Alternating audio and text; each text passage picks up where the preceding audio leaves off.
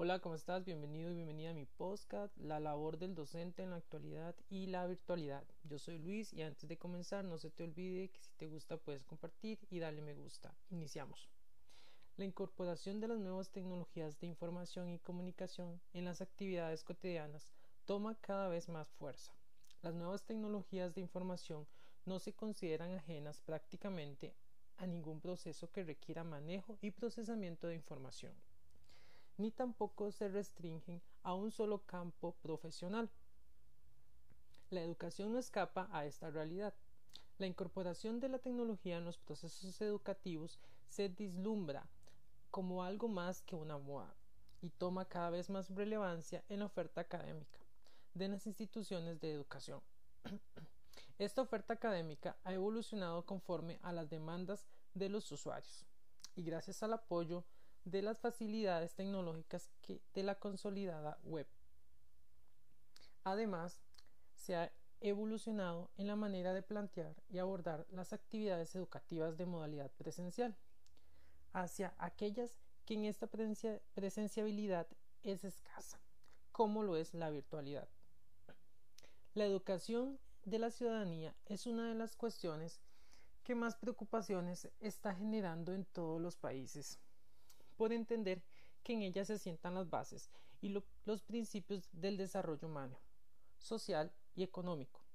Pero a la hora de definir las funciones y asumir las responsabilidades educativas, comienzan los problemas y las transferencias de tareas de unos de los sectores educativos a otros. Es evidente que la misión de educar recae fundamental, fundamentalmente en dos pilares esenciales, la familia y la escuela. Es preciso que todos los agentes educativos tengan bien delimitada su misión en el proceso formativo, con la idea de que puedan llegar a desempeñar su papel de la manera más correcta, dejando a un lado aquellas tareas que no son competencia suya. Pero no debemos olvidar que el docente no es un mero transmisor de conocimientos, sino que además es un fuerte agente socializador y que a través de su docencia transmite una serie de valores que van a calar directa o indirectamente en la formación de los más jóvenes. En este paradigma de enseñanza-aprendizaje, es indispensable que el tutor virtual exhiba una serie de características y atributos con el objeto de guiar y promover un proceso educativo dinámico. La labor docente es muy compleja, pues no solo requiere actitudes para el manejo de los alumnos, sino también actitudes para el dominio de su especialidad académica y de las técnicas y los procesos en el ambiente educativo virtual. Es importante señalar que el docente debe ser consciente de las acciones y carencias en las que puede incurrir y que pueden estimular la desmotivación y frustración de sus estudiantes en el uso de la virtualidad. Es por ello por lo que se recomienda a los tutores de entornos virtuales evitar las siguientes situaciones. 1 no dar respuesta o dar una respuesta tardía a las dudas que le presenten los estudiantes. 2. Tener una presencia esporádica o nula en el aula durante el desarrollo del curso. 3. No ser claro en sus indicaciones. 4. Ser excesivamente rígido. 5. No mostrar cercanía con los estudiantes. 6. Contribuir con la sobrecarga del estudiante 7. No fomentar la interacción y la colaboración. Algunas de las características deseables en un tutor virtual son las siguientes. Este debe ser un sujeto creador.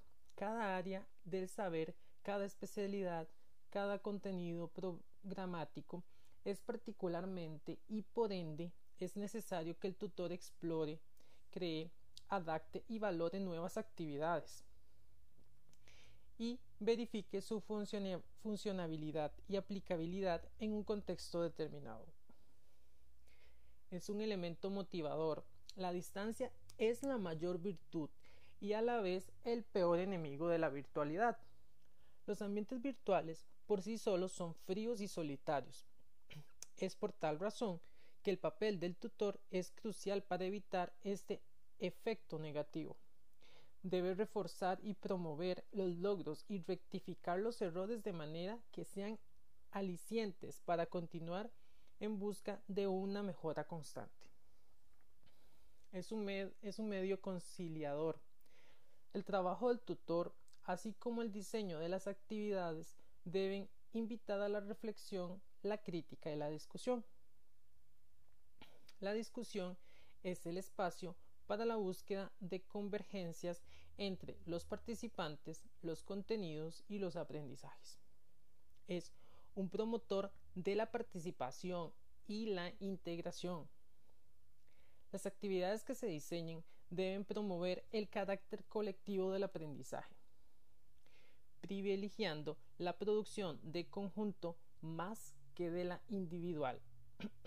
El actor principal es el estudiante, es el participante, es el que protagoniza la discusión, la reflexión y la creación encausada y guiada por el tutor.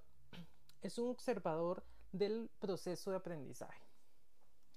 Cada participante es un ejemplo imprescindible del proceso educativo virtual y como tal, el seguimiento formativo, la realimentación y el acompañamiento debe ser del interés de cada uno de ellos, pues se privilegia así un aprendizaje autónomo.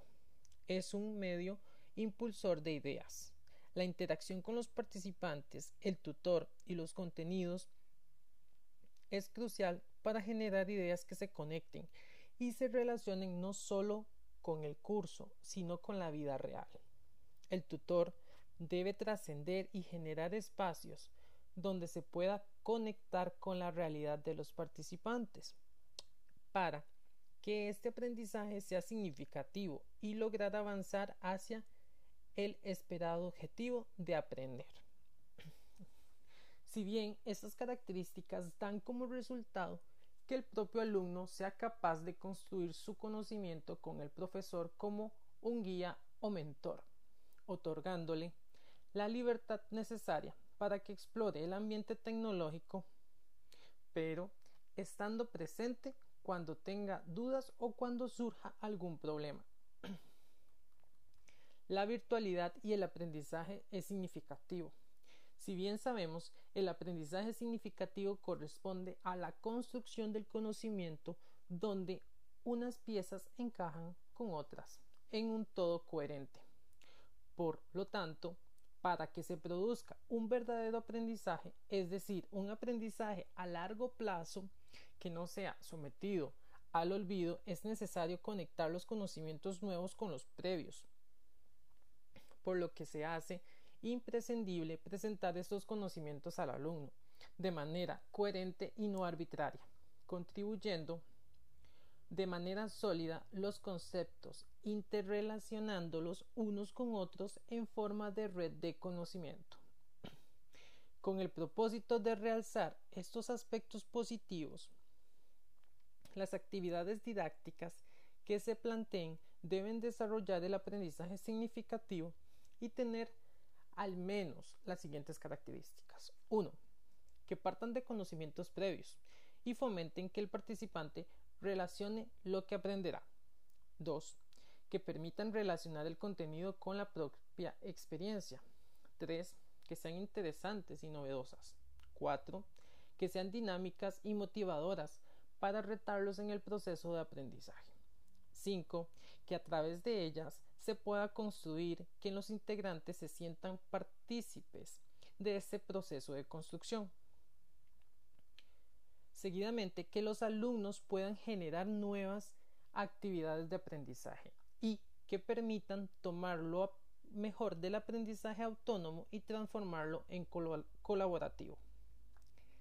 Las actividades diseñadas para un entorno virtual deben estimular siempre la construcción del conocimiento en el alumno para que éstas sean eficaces. De esta manera, se intuye que las estrategias de aprendizaje son similares tanto en la educación virtual como en la presencial. Pero, si bien las actividades de aprendizaje deben ser diseñadas específicamente para trabajar con cada uno de los temas establecidos en el aprendizaje.